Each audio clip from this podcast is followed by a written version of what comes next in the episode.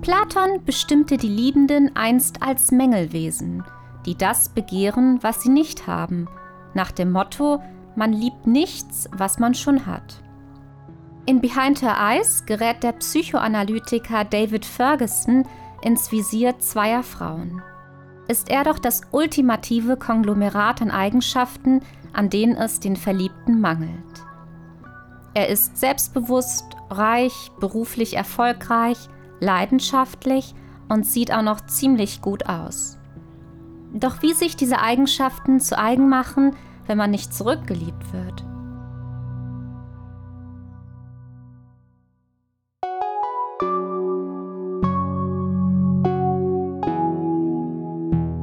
Filmphilosophische Betrachtungen der Liebe Folge 2 Behind Her Eyes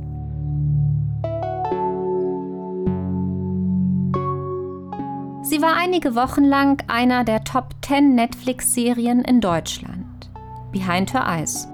Auf Deutsch, sie weiß von dir. Ich finde, das ist ein Argument, sich dem Psychothriller mit überraschendem Twist am Ende zu widmen. Denn es geht bei der Serie und natürlich auch bei diesem Podcast wieder um das schönste aller Phänomene, nämlich um die Liebe. I better go. I'll call again later. I love you. David? I heard you. Can't you say it?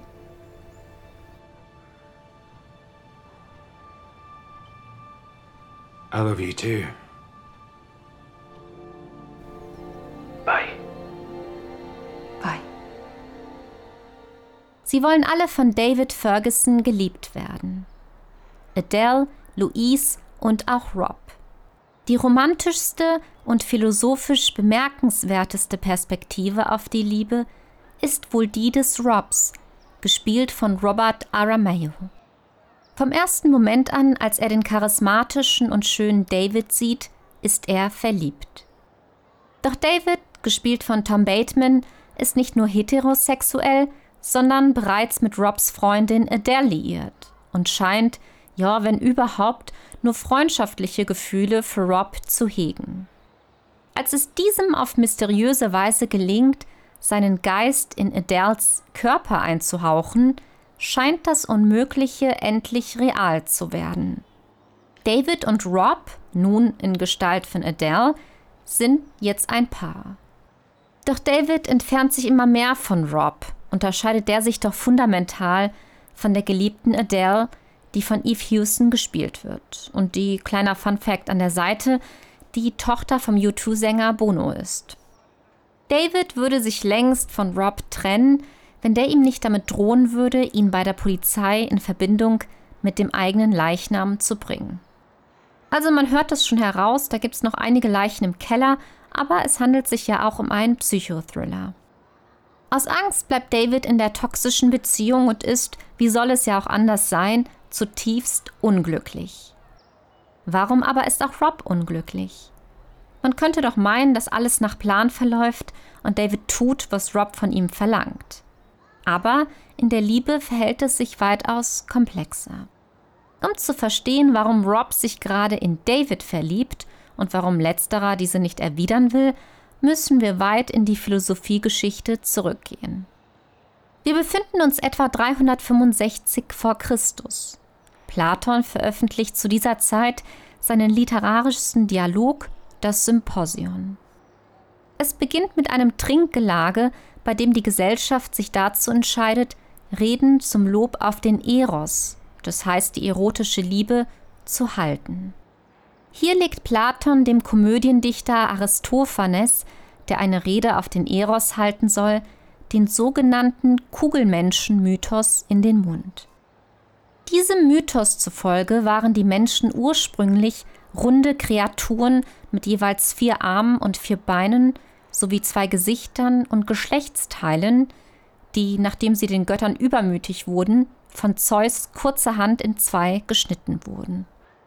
Seitdem, so der Mythos weiter, suchen die Menschen nach ihrer zweiten Hälfte, um sich mit ihr zu vereinigen und wieder die Ganzheit zu werden, die sie ursprünglich waren. Platon schreibt, Seit so langer Zeit also ist das Liebesverlangen zueinander den Menschen eingepflanzt, versucht eins aus zweien zu machen und die menschliche Natur zu heilen. Der Grund dafür nämlich ist, dass dies unsere ursprüngliche Natur war und wir ein Ganzes waren. Diesem Verlangen und Trachten nach dem Ganzen eignet der Name Liebe. Was heißt das genau? Erstens, Platon kennzeichnet die Liebenden als Mängelwesen. Und zweitens, die Liebe selbst daher als ein Verlangen. Zusammengefasst heißt es, dass die Liebenden also das begehren, was sie nicht haben.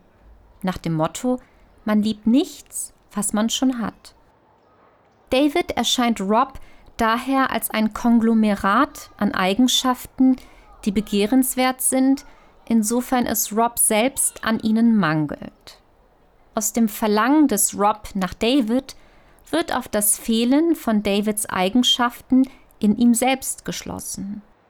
So fehlt es Rob an Selbstbewusstsein, gutem Aussehen, Reichtum, beruflichem Erfolg, Leidenschaft und an einer erfüllten Partnerschaft. Eigenschaften, die Rob bisher verwehrt blieben und die er deshalb an David begehrt. Rob will sich mit David vereinigen, damit die eigenen Mängel ausgeglichen werden und ein Gefühl von Vollständigkeit erreicht werden kann. Warum aber will ihm das nicht gelingen? Na, weil dem Ideal geteilter Identität nämlich Davids Freiheit im Weg steht. Die Einheit muss ja von beiden gewollt sein. Doch begehrt David ganz andere Eigenschaften als jene, die Rob mitbringt. David fühlt sich stattdessen zunehmend zu seiner Arbeitskollegin Louise hingezogen, die Humor, Spontanität, Mut und Leidenschaft verkörpert. Eigenschaften, die er einst selbst innehatte und die ihm in der Beziehung zu Rob abhanden gekommen sind. Er wünscht sich seine Integrität, das heißt die Eigenschaften, zurück und beginnt deshalb fortan eine Affäre mit Louise. Seine Hoffnung, wenn er mit Louise, gespielt von Simona Brown, zusammenkommt, wird er wieder der Alte werden, ist wieder mit sich selbst im Einklang. Doch Rob wird von der Liaison erfahren und macht es sich zur Aufgabe, Louise zu seiner Gefährtin zu machen. Denn alles, was David begehrt, soll ein Teil seiner selbst sein und sich auf ihn beziehen. Als dies jedoch nicht gelingen will und David sogar entscheidet, sich endgültig von Rob zu lösen, geht dieser schließlich so weit, dass er seinen Geist in Louises Körper transferiert, um Davids andere begehrte Hälfte zu bleiben.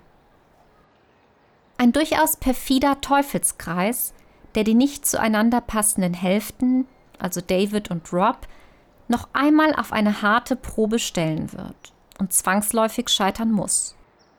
David wird die Einheit nicht wollen, während Rob sie weiterhin mit allen Mitteln aufrechtzuerhalten versucht. I can't look after you anymore. I just. I just can't. We share so much. You and I. No matter who or what comes between us, we share things that we can never tell anyone.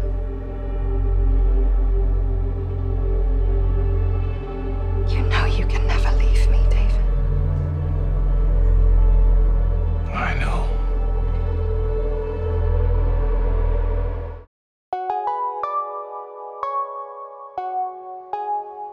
Was haben wir von Behind Her Eyes mit Hilfe von Platon gelernt? Dass wir uns doch vor allen Dingen in Menschen verlieben, weil wir ihre Eigenschaften begehren und sie im Grunde genommen gerne an uns selbst wüssten. Unsere Partner sind letztlich Entwürfe unserer selbst. Wir wollen ihnen gewissermaßen ähneln, deshalb entscheiden wir uns gerade für die Beziehung mit ihnen. Und das klappt aber nur so lange, wie beide die Eigenschaften des anderen als anziehend empfinden.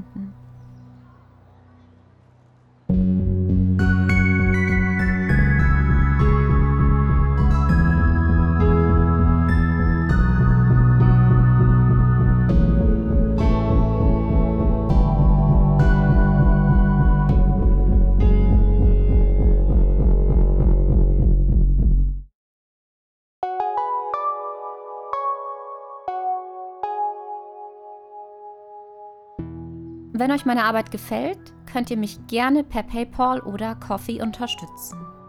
Über PayPal könnt ihr mich ganz einfach mit einem einmaligen oder regelmäßigen Betrag unterstützen, je nachdem, wie viel euch mein Content wert ist. Coffee bietet sich an, wenn ihr mich mal auf einen virtuellen Kaffee einladen oder aber mich regelmäßig durch einen Mitgliedsbeitrag unterstützen möchtet. Für meine MitgliederInnen besteht bei Coffee der Raum, sich auszutauschen, an Abstimmungen teilzunehmen und exklusive Episoden anzuhören. Ein großes Dankeschön an alle meine UnterstützerInnen. Ihr ermöglicht diesen Podcast.